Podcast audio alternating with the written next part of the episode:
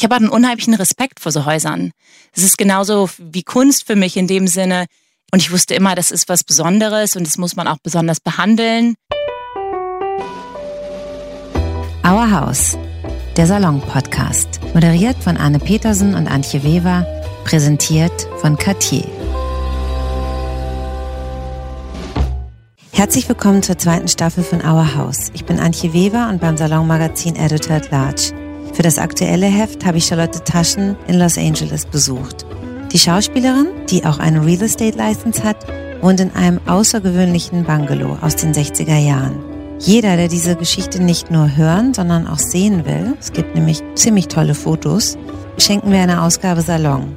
Den Link finden Sie in unseren Show Notes. Jetzt erstmal viel Spaß mit Charlotte. Hallo liebe Charlotte. Es gibt ja diesen Film A Room with a View von James Ivory und jetzt hast du recht neu, noch gar nicht so lange, ein House with a View in einer Ecke, die man gar nicht so kennt. Kannst du mal erzählen, wie du hier in diesem Haus mit The View gelandet bist?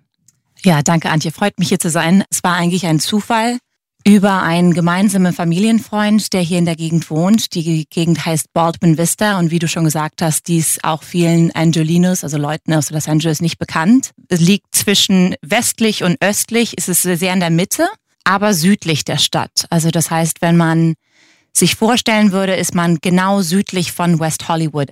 Ich bin eingetreten ins Haus, habe gleich gemerkt, dass es was Besonderes ist. Du hast es entdeckt und hat dein Vater dich auch mit beraten. Ihr habt euch entschlossen, das ist es jetzt. Mhm. Und dann der Architekt wiederum, der kam mir erst ein bisschen später ins Spiel. Also wie das hier in Amerika so abläuft, muss man ein Angebot machen für das Haus und das Angebot muss dann angenommen werden. Und genau, wie du schon gesagt hast, habe ich das mit meinem Vater zusammen gemacht. Der hat mich beraten, hat sich das auch nach einigen Tagen angeschaut und auch gleich gemerkt, das ist was Interessantes.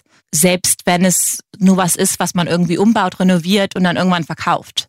Das war auch so als Idee, weil wir mussten innerhalb von zwei Tagen eine Lebensentscheidung machen sozusagen. Das muss, mhm. geht alles immer sehr schnell hier. Also für alle, die irgendwann mal sich überlegen, hier was zu kaufen, würde ich denken, man muss halt bereit sein. Also du musst, you have to be ready to go weil das geht ganz schnell, alles. Dann haben wir nach 40 Tagen Escrow heißt es, es ist so eine Zeitphase, wo diese ganzen Inspections gemacht werden und du findest raus, was du eigentlich kaufst und in dem Zeitraum kann man auch immer noch sagen, nee, das passt für mich nicht, ich habe kein Interesse. Gleichzeitig haben wir auch nach kurzer Recherche rausgefunden, wer der Architekt war. Die frühere Besitzerin wusste das nicht, die war 25 Jahre lang hier und äh, hatte selber keinen Plan davon.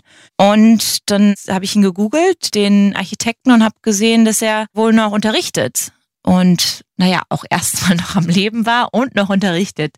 Und dann habe ich ihm einfach mal eine E-Mail geschrieben. Ich habe herausgefunden, dass er das wohl für seine Eltern gebaut hatte. Aber er hat sich total gefreut, weil seine Eltern hier 25 Jahre lang gelebt haben und war selber 25 Jahre lang nicht mehr im Haus. Dann hast du ihn eingeladen, Miller Fong heißt er. Ja, ganz und toller Typ. Kommt ja auch in unserer Salongeschichte vor. Mhm. Und dann hast du ihn eingeladen, ihr habt das Haus zusammen angeguckt und war er beratend tätig bei dem Umbau? Mhm. Der hat das sozusagen begleitet, Vorschläge gemacht. Wir haben das alles selber umgesetzt. Wir haben hier ein Team von Top-Handwerkern, die das wahnsinnig toll alles irgendwie machen können. Und die haben uns natürlich bei der Umsetzung geholfen. Und er hat beraten und Vorschläge gemacht, auch was Farben angeht, was Möbel angeht, was Strukturen. Also strukturell haben wir wenig verändert im Haus. Und er ist ja jetzt 80 mhm. inzwischen. Vielleicht kannst du nochmal sagen, bestimmte Elemente, eigentlich die Schränke, die hier drin sind und die Layers. Ne? Es gibt so verschiedene Ebenen. Man läuft immer ein paar Stufen und dann ist man ein bisschen erhöht im nächsten Raum. Und dann geht's wieder runter ins Badezimmer. Die Küche ist offen. An den Schränken, das sind so Einbauschränke, sind noch so asiatische Zeichen drauf. So wie ich das Haus äh, vorgefunden habe, war es in sehr schlechtem Zustand. Der ganze Pool, das Concrete war verrottet, die ganzen Böden, da war irgendwie Schimmel drin und die Fliesen mussten komplett irgendwie saniert werden und so weiter. Aber man konnte sehen, dass die wichtigen Dinge, die, sagen wir mal, unique to the house sind, die speziell sind, dass die vorige Besitzerin wusste, dass das was Besonderes ist und wollte die auch nicht rausnehmen. Also hat jetzt nicht gesagt, das ist, weiß ich nicht, was das ist und ich nehme das jetzt einfach raus. Oder die, die Door Handles, die, die Griffe, die du beschrieben hast, das sind tatsächlich Griffe, die mit chinesischer Schrift steht geschrieben, Blessings of the Four Seasons. Und die sind tatsächlich aus Elfenbein gemacht.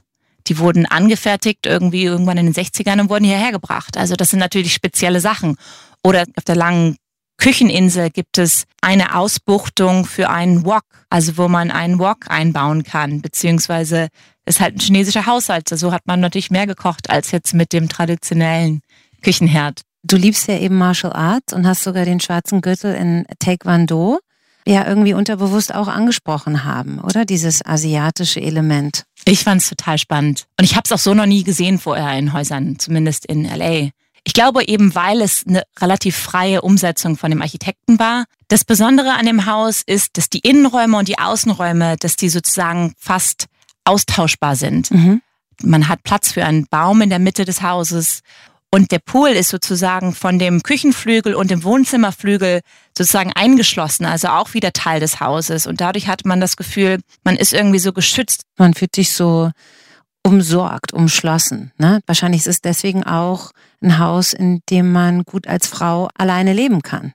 Warst du auf der Suche nach einem Haus in Los Angeles? Meine Schwester, die in London wohnt, hat ein halbes Jahr vorher ein Haus in London gefunden. Sie hat auch schon eine eigene Familie und so weiter dann kam irgendwie erstmals überhaupt die Idee auf, dass man vielleicht auch selber irgendwann mal ein Haus besitzen würde. Und das war eigentlich eine ganz unkonkrete Sache für mich, weil ich davor ganz zufrieden mit meiner besten Freundin in einer kleinen Wohnung gewohnt habe. Und es war auch alles völlig völlig okay. Aber vielleicht kannst du noch mal sagen, also das Haus ist zufällig zu dir gekommen, du hast es angeguckt, es ist ein Bungalow von außen und sehr auffällig ist ja da die chinesische Schrift, die draußen dran ist.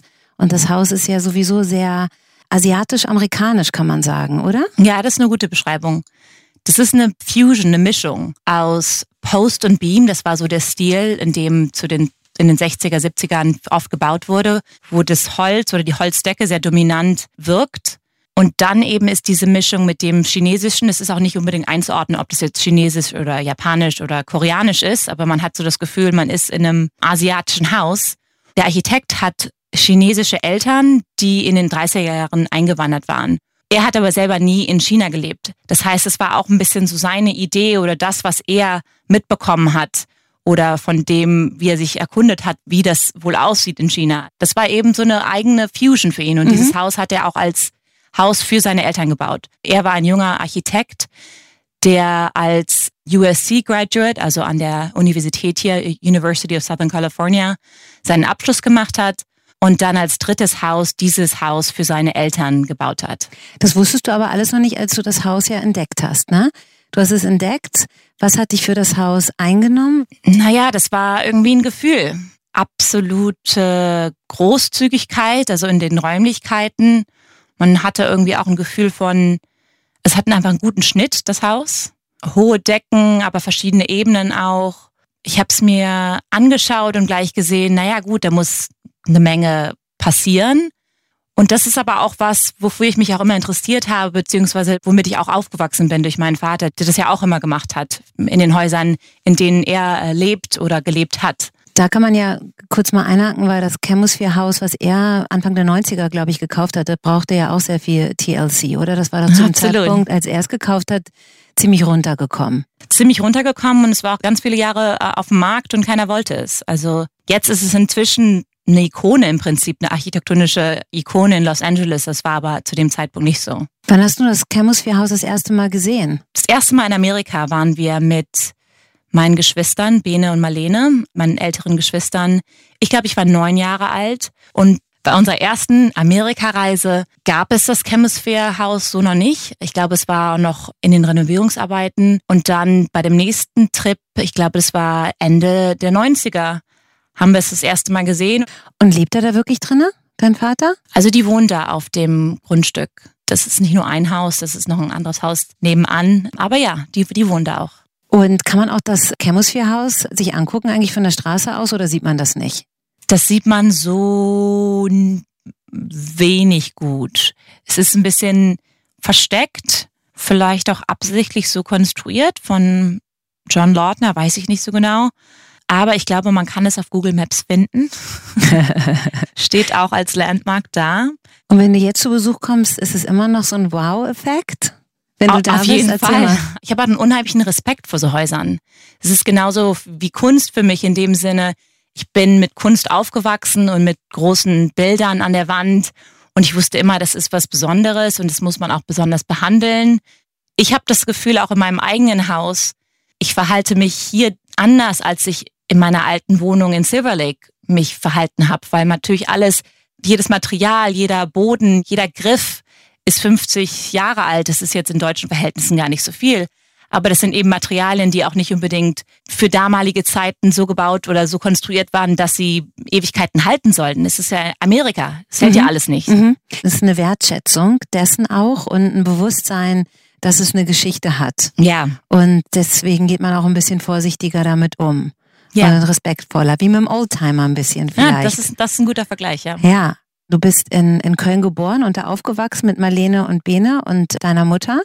Hast da auch Abitur gemacht und danach bist du quasi in die Welt gezogen und bis wann in Los Angeles gelandet? Als ich so 14, 15 Jahre alt war, hat mein Vater angefangen, mehr Zeit auch in Amerika Vollzeit zu verbringen oder zumindest Teilzeit. Davor war er auch in Köln und vor allen Dingen waren wir am Wochenende immer bei unserem Vater, unter der Woche bei unserer Mutter, die auch nochmal zwei Kinder hat. Also das war so ein funktionierendes Patchwork-System. Also wir sind tatsächlich bei beiden auch aufgewachsen. Und wann kam die Idee, dass du nach Los Angeles gehst? Du bist ja eben auch Schauspielerin. War das eine Motivation, hierher zu kommen? Ja, also es war eigentlich eine Schnapsidee, kann man sagen. Wie bei vielen meiner Lebensentscheidungen war das gar nicht groß durchdacht. Ich habe Wirtschaft studiert in Holland und in Spanien und ich wusste, jetzt ist es an der Zeit, mich auf das zu konzentrieren, was mir wirklich am Herzen liegt. Und das war Schauspielerei. Und so bin ich dann einfach rübergezogen. Ich glaube mit zwei Koffern und ich habe noch so ein paar Boxen geschickt, glaube ich. Mit Anfang 20. Mit Anfang 20, genau. Hab dann hier so ein Zimmer gefunden und so hat es angefangen. Und natürlich kann man in einem Jahr gar nichts reißen hier. Also Das war mir natürlich auch nicht so klar. Aber ja, zehn Jahre später bin ich immer noch hier. Schau mal eine an.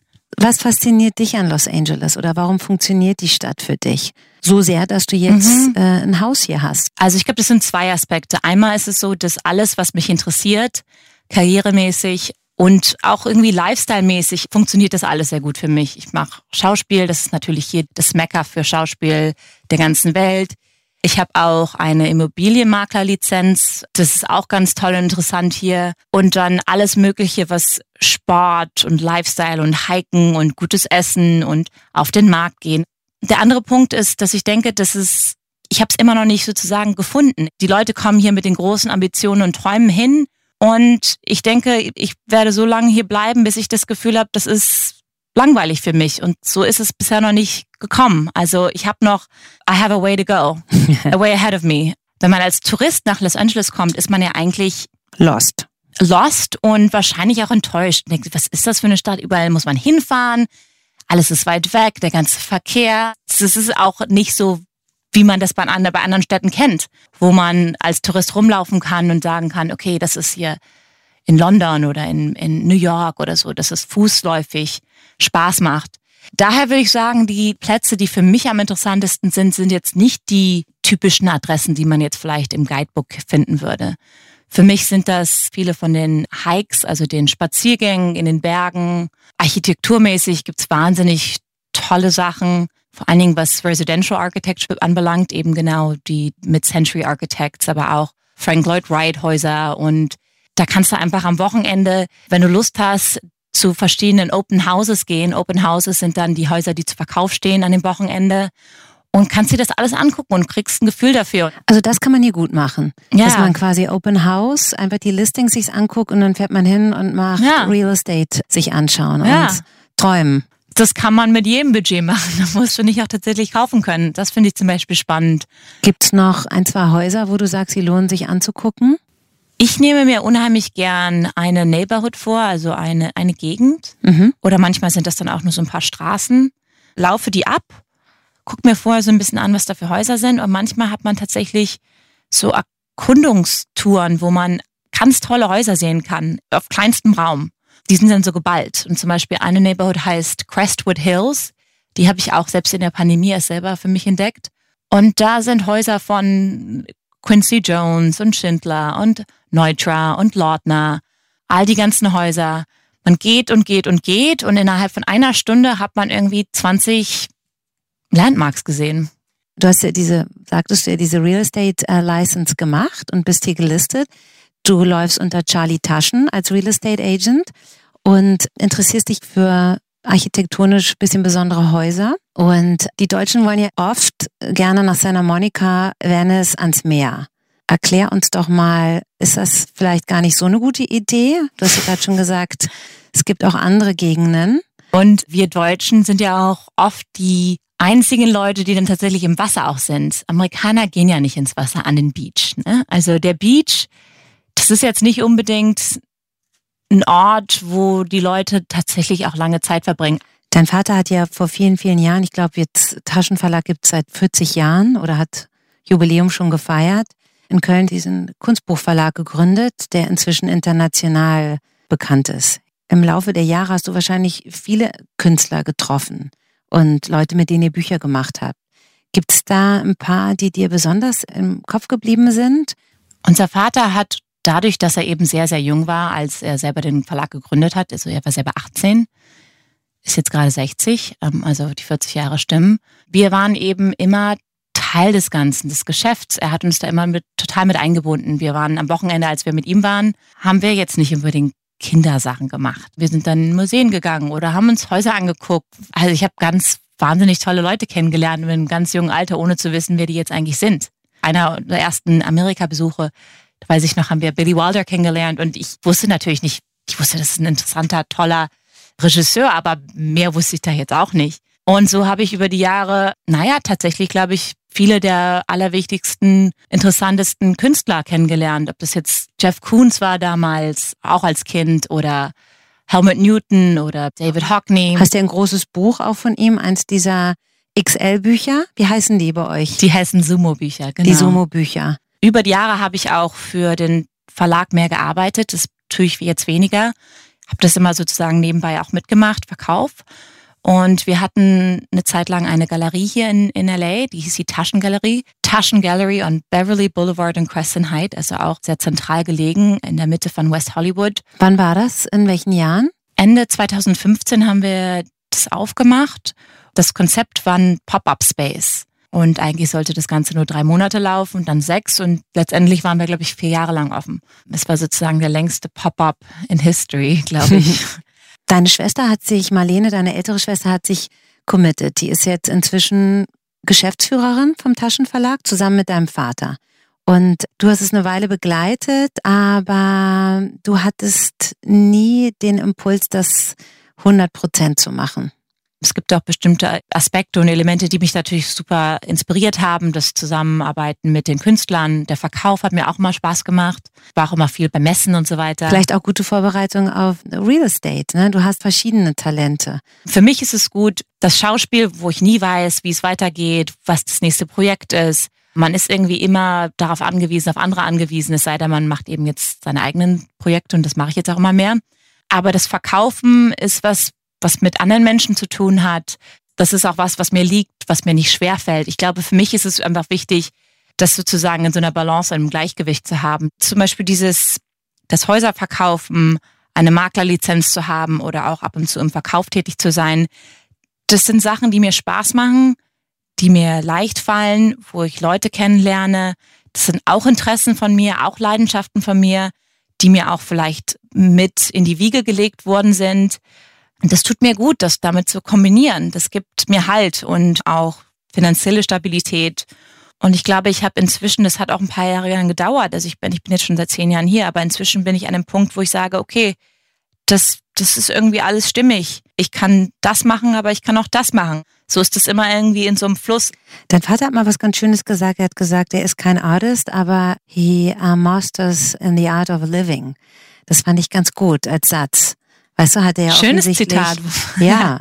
Dein Vater ist ja auch ein bekannter Kunstsammler und hat eine große Sammlung und hat ja offensichtlich da auch, wie viele Sammler haben, so ein, ja, so ein echtes Bedürfnis, Sachen zu besitzen und zu sammeln. Das, das erkennst du einerseits sehr richtig und andererseits ist er ein absoluter Minimalist, mein Vater. Also er hasst es auch irgendwie zu viele Dinge im, im mhm. Haus zu haben oder so, ne? Also das eine schließt jetzt sich das andere nicht aus. Aber damit man es versteht, also er hat eine Riesensammlung an Design, also Möbelsammlung, Kunstsammlung, auf die Sachen konzentriert er sich, aber was andere Gegenstände, Dinge anbelangt, da ist er eigentlich ein Purist. Und immer wieder, wenn er bei mir ins Haus vorbeikommt, hat er da immer kleine, super Ideen. Also jetzt war er zum Beispiel letzte Woche seit längerer Zeit mal wieder im Haus und hat mir dann vorgeschlagen, dass ich das eine Bild an eine andere Wand hängen soll. Und das ist jetzt kein großes Ding, aber es macht einen riesen Unterschied. An der einen Wand sah es irgendwie verloren aus und an der anderen Wand sieht man es und es passt besser rein. Genauso war das mit meinem Dining Room Table, also mit dem Esstisch in meinem Wohnzimmer. Ich hatte den 90 Grad andersrum orientiert für bestimmt ein halbes Jahr. Irgendwann hat er sich das angeschaut und gesagt, komm, lass uns doch mal den Tisch drehen. Dann haben wir es auch direkt gemacht. Also wir machen dann die Ringe auch direkt. Also er muss die Sachen auch sehen. Er kann sich die einerseits im Kopf vorstellen, aber dann muss er sich das auch, das alles direkt angucken. Aber generell ist das genau ein guter Tipp. Also jetzt, die anderen können sich natürlich nicht Benedikt Taschen nach Hause holen, aber man kann sich Leute, deren Geschmack man schätzt, nach Hause holen und die gucken lassen, ne? der andere Blick und das kann oft dann einfach helfen und es sind manchmal eben nur minimale Sachen, damit irgendwie was, ein Wohlfühl-Szenario entsteht. Du bist ja auch minimalistisch und sehr reduziert an Accessoires und an Sachen. Ne? Das passt wahrscheinlich auch in das Haus und bist auch das Du. Ich glaube, das bekomme ich. Also so entwickle ich mich auch. Also ich würde nicht sagen, dass ich immer so war, aber das kommt auch mit der Zeit wahrscheinlich immer mehr. Auch ein natürlicher Prozess, wahrscheinlich ein schöner Gedanke, dass einen natürlich Wohnungen und Häuser auch formen können und auch das Beste in einem rausholen, manchmal im besten ne, Fall und mhm. manchmal eben auch nicht. Nicht das Schlechteste, wenn dein Haus dich zum Minimalist macht. Hast du irgendwas, was dich an Deutschland erinnert in dem Haus? Irgendwas Nostalgisches? Mm, das erste, was mir einfällt, ist mein Dibberngeschirr, was ich mir auch von meiner Mama schenken lassen habe.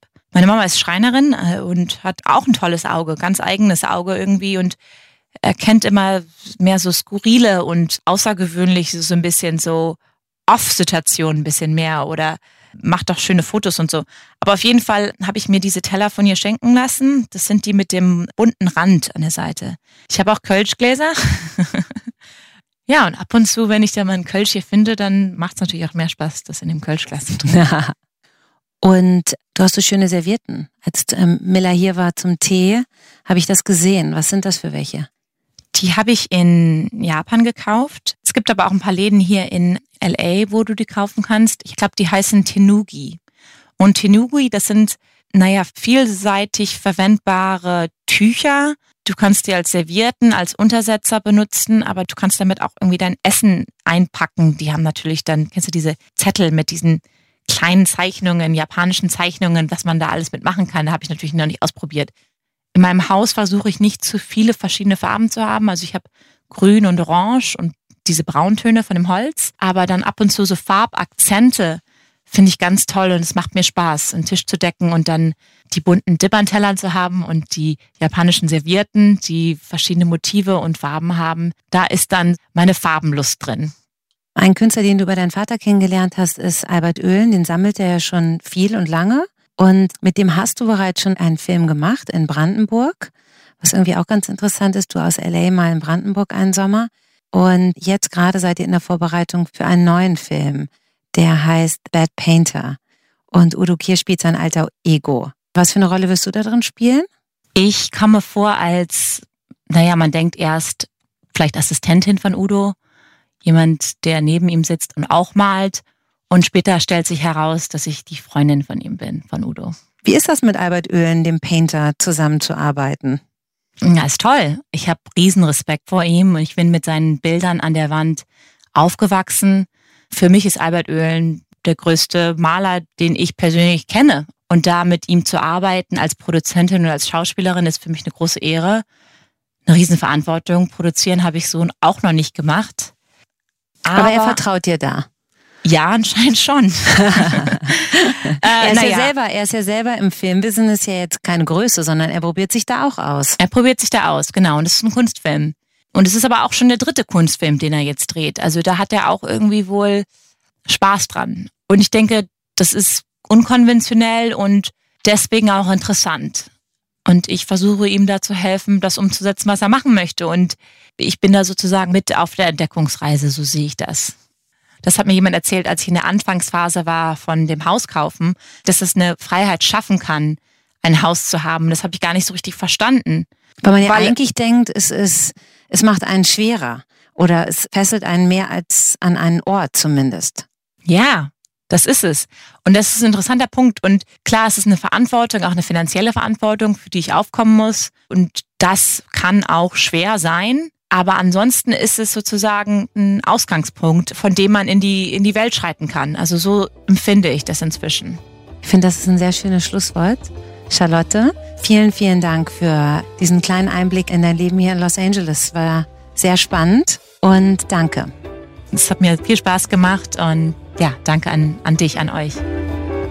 Vielen Dank an unsere Freunde von Cartier, die diesen Podcast möglich gemacht haben. Danke auch an Malakow Kowalski für die Musik, Sarah Illenberger für die Illustration unseres Logos und Dennis Krüger für den Schnitt. Wenn Ihnen Our House gefallen hat, abonnieren Sie uns und empfehlen Sie uns weiter. Anne Petersen und ich freuen uns schon auf unsere nächsten Gäste und natürlich auch auf Sie.